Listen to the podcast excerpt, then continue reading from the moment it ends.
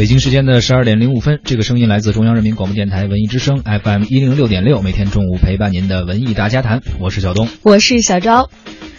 昨天呢，在上海国际电影节上啊，有一场论坛，有一位投资人啊放了这么一句话，说微信终将被直播取代。他说这个直播实际上就是网络直播啊，不是我们这个直播。一时间，这个报道这个论坛的媒体，哎，金相呃争争相的以以此为标题，也是引发了大家的热议。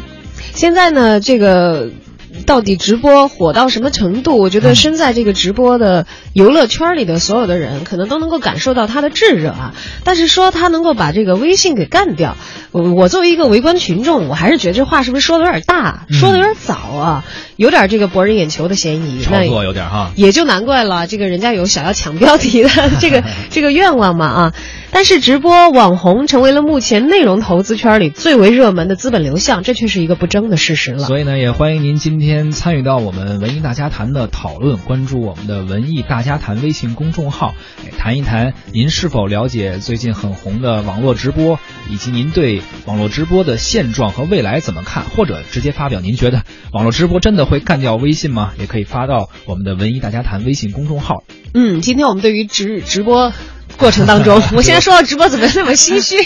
就此直播和彼直播啊，我们还属于这个传统媒体界别的直播。对，在我们的这个直播过程当中，呃，有任何话要说的朋友，欢迎发送文字留言到我们的文艺大家谈微信公众号，我们会有赠票啊，六月十八号。晚上北展剧场音乐 SPA 神秘园经典名曲的音乐会门票两张。另外呢，文艺之声观影团还会有这个包场的邀请，也希望大家积极的参与互动啊，就有可能加入。我们的包场影院是卢米埃北京长楹天街的 IMAX 影城的一号厅。嗯，六月十九号的中午十二点呢，我们将会组织我们的观影团前去观看《海底总动员二：多利去哪儿》，一共会邀请八十位幸运的听众啊一同前往。那么到时候在这里播放的《海底总动员二：多利去哪儿》呢，是以 IMAX 3D 全制式版本播映的迪士尼的动画电影啊，这也是时隔十三年之后的海底小伙伴再次开启的寻亲之旅。在影院和你不见不散。那片中的尼莫、多里，还有全新的章鱼角色，在中文版当中呢，也是请到了一众大咖为此献声。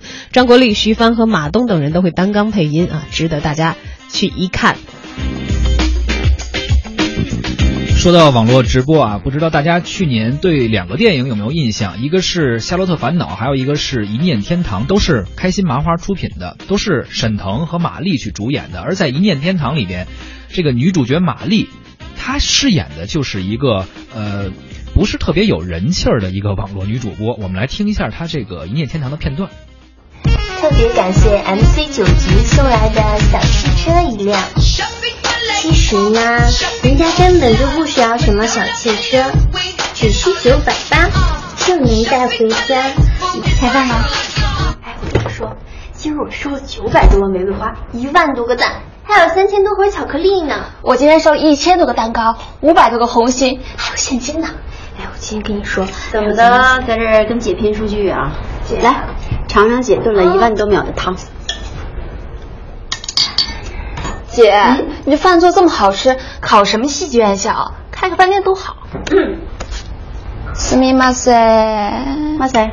哎，耀姐，你看，要不下次你直播穿我这衣服，这样怎么样？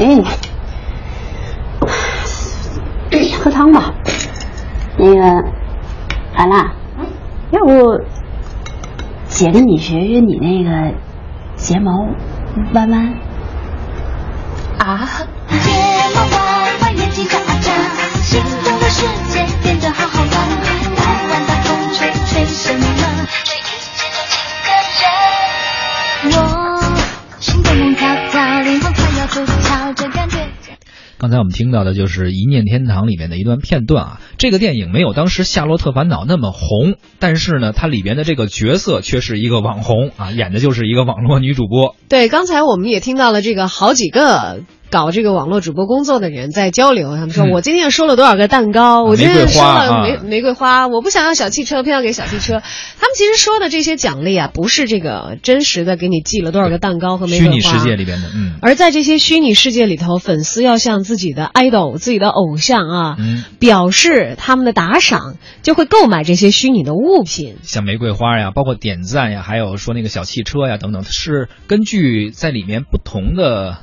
等呃等级吧，比如说玫瑰花肯定比小汽车要便宜，然后你需要花你的虚拟币，而这个虚拟币去购买，这个虚拟币也不是白来的，你是用人民币需要花钱得去买的。对，你要充钱的好不嗯。好？在真实的网络直播平台上呢，呃，像玛丽这样这个主播人数是非常非常之重的、啊，大量存在的。嗯。而在雨后春笋一样涌现的直播平台呢，还是涌现了一大批新晋网红，而且现在还在不断的有机会可能给一些新人，呃，这也让这个风口浪尖的资本啊、网红啊、孵化团队都迫不及待的想从这一波热潮当中分得一杯羹。对，资本看市场很准，他去往哪个圈子里去拥，说明这个圈子或者说这件事情现在是很火的啊！大量的资本现在都在追这个网络直播，很多呃大的平台公司都在开这个直播平台。嗯，而在这个虚拟帝国当中呢，我们看到一个真实的个例，雪熊，它是这个 YY 这个比较大的一个早期的直播平台当中，呃，很成功的个例了啊。他算是很火的一一个了吗？已经大网红，大网红，这个网友眼里看他的话，就像女神一样，嗯那粉丝们给他起绰号叫阿平，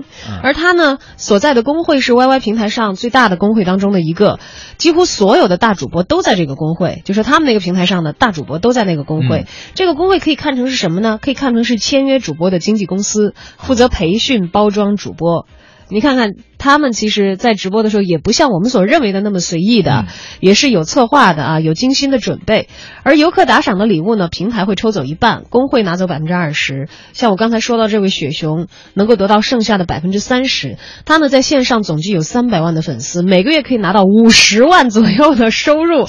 加上广告和线下接的戏呢，每年的收入在税后轻松达到五六百万。虽然说网络直播在我们现在看来好像还是一个相对比较新起的这么一个平台或者这么一个事物，但是它的运作模式，且不说它培养出来的主播是否专业，但它这个运作模式，像经纪公司这种培训，以及我知道他们在做直播之前可能也要进行一些的准备、选题，甚至要，而且他这个经纪公司的模式已经感觉很专业了。不管他这个人现在他们在表演或者说在主播直播的过程中是否专业，但是这个过程已经非常按照一个专业的套路在做。嗯，当然了，这是那些大的这个号啊，这个嗯大网红，他们可能会有人这样来包装，可能有很多还没有红起来的草根，还在直播这个平台上。也也像现在演艺圈一样，也有一些呃五六线、七八线的小艺人，可能还没有太火的、太火的这个机会，也没有太多的粉丝。那么特别红的，可能像一线网络主播，可能就会有很多的粉丝，他的收入也会很高。对，但是那些这个草根的主播们在红起来之前，他们倒是真的是可以通过这些平台，好像看到他们这个不同寻常的心路啊。嗯，呃，当然了，不只是这个我们刚才所提到的 YY 了，像二零一六年在第一季度财报当中，我们看到了这个陌陌。这早年大家也没觉得它是视频直播平台吧？。对，呃，其实连它是它，我知道它之前是一个网络通讯的这么一个软件，但是感觉它市场份额非常小，并没有特别强的映入到我们的眼帘。对，而在它的二零一六年的第一季度财报当中，已经开了直播的陌陌，在直播这一块儿啊，有一千五百六十万美元的收入。就只开了不到一年的时间，应该第一季度光第一季度的财报就是这样。占比达到了百分之三十点七，这已经成为了这个陌陌，这个大家好像已经很熟悉。虽然不管你用的是它哪部分的功能啊，他们能够带来营收的第一大来源就是直播了。所以难怪直播领域现在投资人们是个个信心满满啊！这个揣着钱来是一回事儿，而实实在在的能够有现金的这个进账。哎，才是投资人说这种话的底气。难怪，呃，刚才我们在最开始的时候说到，有一位投资人说到，这个微信一定会被网络直播所取代，而贡献直播一定会干掉这个微信的这个标题的投资人说，呃这种话才会吸引了很多媒体的关注。确实，他有这个底气，嗯真的是能够看到钱。而就在昨天的这个上一节的这个论坛上啊，熊猫 TV 的副总裁庄明浩也在论坛上公开的表示说，现在呢，腾讯方面的确很焦虑。嗯说据我所知，他们有七个项目组同时都在研发直播，已经上线了三款产品。说他自己曾经也是一名投资人，嗯因为很看好直播这个领域，所以亲自下场了，从投资人摇身一变成为了熊猫 TV 的负责人之一，而且向谁汇报呢？直接向。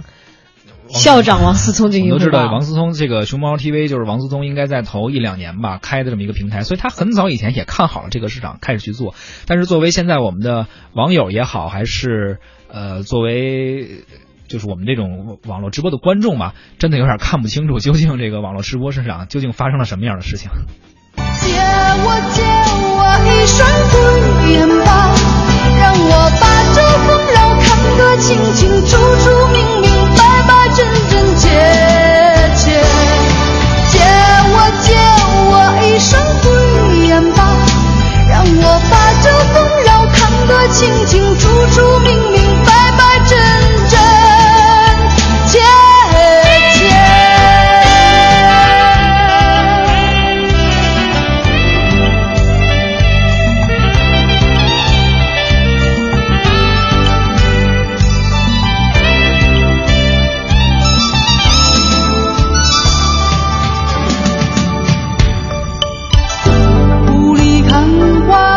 我们在行外看啊，可能像是这个雾里看花儿，觉得直播这片沃土呢，似乎是长出了一朵花儿来。它能不能够这个开得好，能不能够再长大长高，我们都可能只能做一件事情，就是拭目以待。但是有很多其实亲自是在这个圈里搏杀的人，嗯，他们其实可能了解更多行业内的真相。确确实实，这个行业真如那些大佬们揣着钱的投资人们在论坛上所说的排场话那么的豪气吗？其实，在二零一一年的某一天，我是看到这个知名的博主何菜头啊，他曾经是说过这样一句话，我觉得说挺对的。他说，在互联网的世界里啊，性是第一生产力，欲望，嗯，无聊是第二生产力，就无聊的人上网的时间多嘛。对，说免费呢是第三生产力。他就总结了一下现在网络直播为什么会有生产力，为什么有市场。啊，这些东西带来流量嘛，自信啊、无聊啊，还有免费啊。所以现在你站在移动视频直播的这个风口，你再回头来看他这句话，发现视频直播真的是为这三大生产力而生的，也无怪乎确确实实他们能够在互联网里圈到流量了啊。但是我们也应该对这条新闻还有印象，虽然现在看来不是新闻了。在今年的四月二十九号，像花椒啊、熊猫等等这些直播网站呢，曾经因为涉嫌传播淫秽色情信息，被全国的扫黄打非办公室查处过。目前呢，秀场直播还属于这个文化部来管。那么，如果换成广电总局管，我们会比照这个电视直播的尺度来管理的话，那。肯定会更加严格，这个是不争的事实了啊。那么政府的政策监管，其实虽然现在对于网络直播这块来说还算是比较模糊的，暂时还会摇摆在文化部和广电总局之间。新的事物嘛，它需要一个反馈的过程。对，但是已经是悄悄的释放出了一些信号，是一定会监管的。那么从业者，我相信。就凭着他们要想在这个圈子里赚到钱的这个意图，应该也已经意识到了这个问题的存在。按照他现在这样的三个生产率，肯定是不长久的，不可能在一个健康良性发展的一个市场中形成自己的优势的，所以他还要有他自己的一个改变。其实关于这个问题呢，我们不妨也听一听啊，在直播市场中的相关的从业者或者参与者，哎，一些我们的评论员，看看他们的看法。我们也采访到了参与过网络直播平台幕后工作的导演三十一生。关那个有人说可能未来有一天直播会取代微信这件事儿，我倒是觉得过于危言耸听。我觉得短期内甚至未来都没太这个可能。直播最大的一个劣势在于它目前包括未来，我也不太觉得有可能开发出，呃，能能够实时的让节目看起来很精致很。很视觉上很享受的那种那种包装过程，但是这个包装的手段是无论是微信公众号还是说其他的后期剪辑播出的电视节目都是可以呈现的。因为我们最近也在有做一档新的节目叫《十三亿分贝》，里面汪涵、大张伟也会来直播主持。但是即使像汪涵这样的名嘴，他面对一些突发状况，他会呈现一些很好玩的东西，这是直播吸引人的地方。可能大家电视上都看不到汪涵，呃，会有那样的表现。但是，就是说，从这个声光电啊、舞美、灯光、道具，包括说这个视觉呈现、角度、机位来说的话，我觉得直播的电视节目还是不如说后期剪辑出来的视觉上更响。包括还有微信号这个东西，微信公众号，我觉得他们里面呈现的现在越来越多的呃美术排版、文字排版、图片啊什么之类的。呃视频在微信公众号里面呈现出来，给人的感觉就很像我们以前看很精致、很时尚的那种杂志一样的那种那种视觉享受。但是这个你如果说直播传递一些资讯还 OK，传递这些大专题的内容，或者是说比较想要深挖的去做一些东西，我觉得这个要么就是靠还是靠文字上的能力，靠微信去做，或者是说靠一些电视来做一些后期加工，这样子，我觉得直播不具备深度的东西，它只是具备一个时效性。嗯，这是三十医生的看法。不够深度，只具备一些时效性。如果要好的内容，很精致的内容，还需要像现在的微信做的像杂志一样，每编排。其实是越来越向这个专业化媒体靠近的这样一个方向。从对，但是现阶段他认为网络直播目前是做不到的，可能一段时间之内也是很难的。嗯，但是我们的直播平台却一直愿意为此不断的付出金钱、付出努力，开拓这样的一个市场。他们的信心一定是有来源的。我们不妨也听听这个直播方面的啊一些发言啊。来风直播的内容总监戴国刚。呃，我们直播平台叫做来风，是优酷土豆集团旗下的直播平台。就是我们主要想了解的一个，就是在您看来吧，直播最大的魅力又在哪里呢？这个这个话题其实可以分开两个层面来说。第一个层面是从呃用户，也就是说是玩家们的这个这个角度，然后另一方面从主播们的角度，主要是从这角两个角度来讲。那从用户的角度来讲呢，就是。啊，他们以前很难能够就是用这种呃即时互动的方式与一个他们关注的、他们喜欢的啊、一个人或者一群人去进行互动。直播这种形式的出现，让他们有了一种有了一个啊能够直嗯和自己喜欢的人和自己关注的人啊和自己平时生活里边交好的或者是自己啊梦寐以求的这些人或者是群体或者是事件来进行即时互动的这么一种能力。那么从主播或者说从这个直播的呃直播的人的角度来讲，以前呃更多的都是通过呃这个博博客呀、微博呀啊，甚至是比如说像唱吧呀、朋友圈啊这种方式啊，来这个去展现自己啊，展现自己的一些能力、一些才艺啊、一些观点。但是呃，一方面呢，就是说呃，它不是这种即时互动的，所以有些人可能自己发表了一些东西，但是并不能获得很多人的关注。也许是因为呃时间环境的问题，也许是因为自己的这种表达能力的问题。那么 直播的出现，就会让他们呃多了一种表达自己啊、展现自己的一种途径、一种渠道。同时，其实有很多人嗯，并不是特别擅长组用组织文字的形式或者修饰图片的形式来进行这种自我的表达。那直播的方式其实就是，呃，相当于，呃，他不用去组织内容啊，他只要这个人他是一个有故事的人啊，有戏的人，那他直播的每一分钟每一秒钟其实都是内容，啊，对他们来说这是一种啊更便于、更方便啊去展现自己的一种手段。嗯，看来这个直播网络平台的内容总监对于客户的这一段，他们是研究的很多的啊。他们是非常有信心的。他认为直播内容本身，如果你坐在这儿的这个人，这个网络直播本身就是有故事的，或者说是很有趣的一个人，他自然就能带来内容，自然就能带来粉丝。但是我们也知道，内容现在在这个网络非常发达的资讯时代，并不缺乏，缺乏有很多时候是能够吸引人的内容。当然，能够吸引人，有可能是好内容，也有可能是不好的内容。当然，现在他们吸引人来的这些内容，大部分的其实已经陷入到了我们之前的内容的这个质量的质疑当中啊。而一直在观察网络直播生态变化的我们的媒体观察员、娱乐资本论的创始人吴立香，他又是怎么看的呢？呃，大家好，我是娱乐资本论的创始人吴立香。因为我们昨天在上海电影节的现场举办了一场叫“泛娱乐投资的论坛”，在这个过程中，映客的投资人也是相当于他的大天使郑刚，然后他就说了一句话，他觉得可能未来有一天微信可能要被直播取代了，因为在他看来，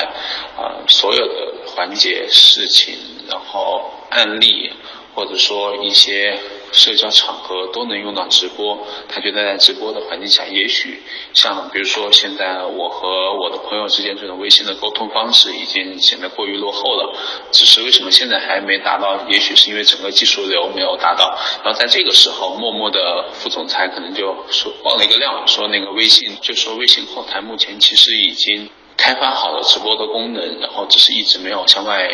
啊爆出而已。然后我们也可以看到，那个阿里集团的来往其实已经把直播功能做在它的那个社交 APP 上面。呃，先说一下平台吧，就是现在确实在直播领域还是一个被称为百播大战的时候，就是没有任何一家直播平台真正的跑了出来，成为了像微信这样的巨量级的啊软件，所以它暂时就是圈圈掉的那个用户群是没有那么大的，所以在你没有那么大的用户群的基础上，其实很多玩法暂时是不是不现实的。呃，技术就是说，因为直播本身对流量的耗损是相当高的。我们甚至业内开玩笑啊，说在百播大战、千播大战的时候，所有平台都在加码自己的直播。其实最赚钱的反而不是那些做直播的，反而是那些做什么金山云、乐视云，就是做那种后台技术、提供那个数据库服务的。为什么？就跟当年那个淘金潮一样，可能淘金者。不赚钱的是最赚钱的是在淘金者所在的区域卖水的、卖汽油的、卖一些什么蒿子的啊。在这里有个数据，我们娱乐资本可以跟大家分享一下，就是我们之前采访过那个映客的相关负责人，他就跟我说，可能在映客这种目前虽然流量其实当时啊还没有那么高的情况下，可能一个月的那个光带宽成本可能都要上亿，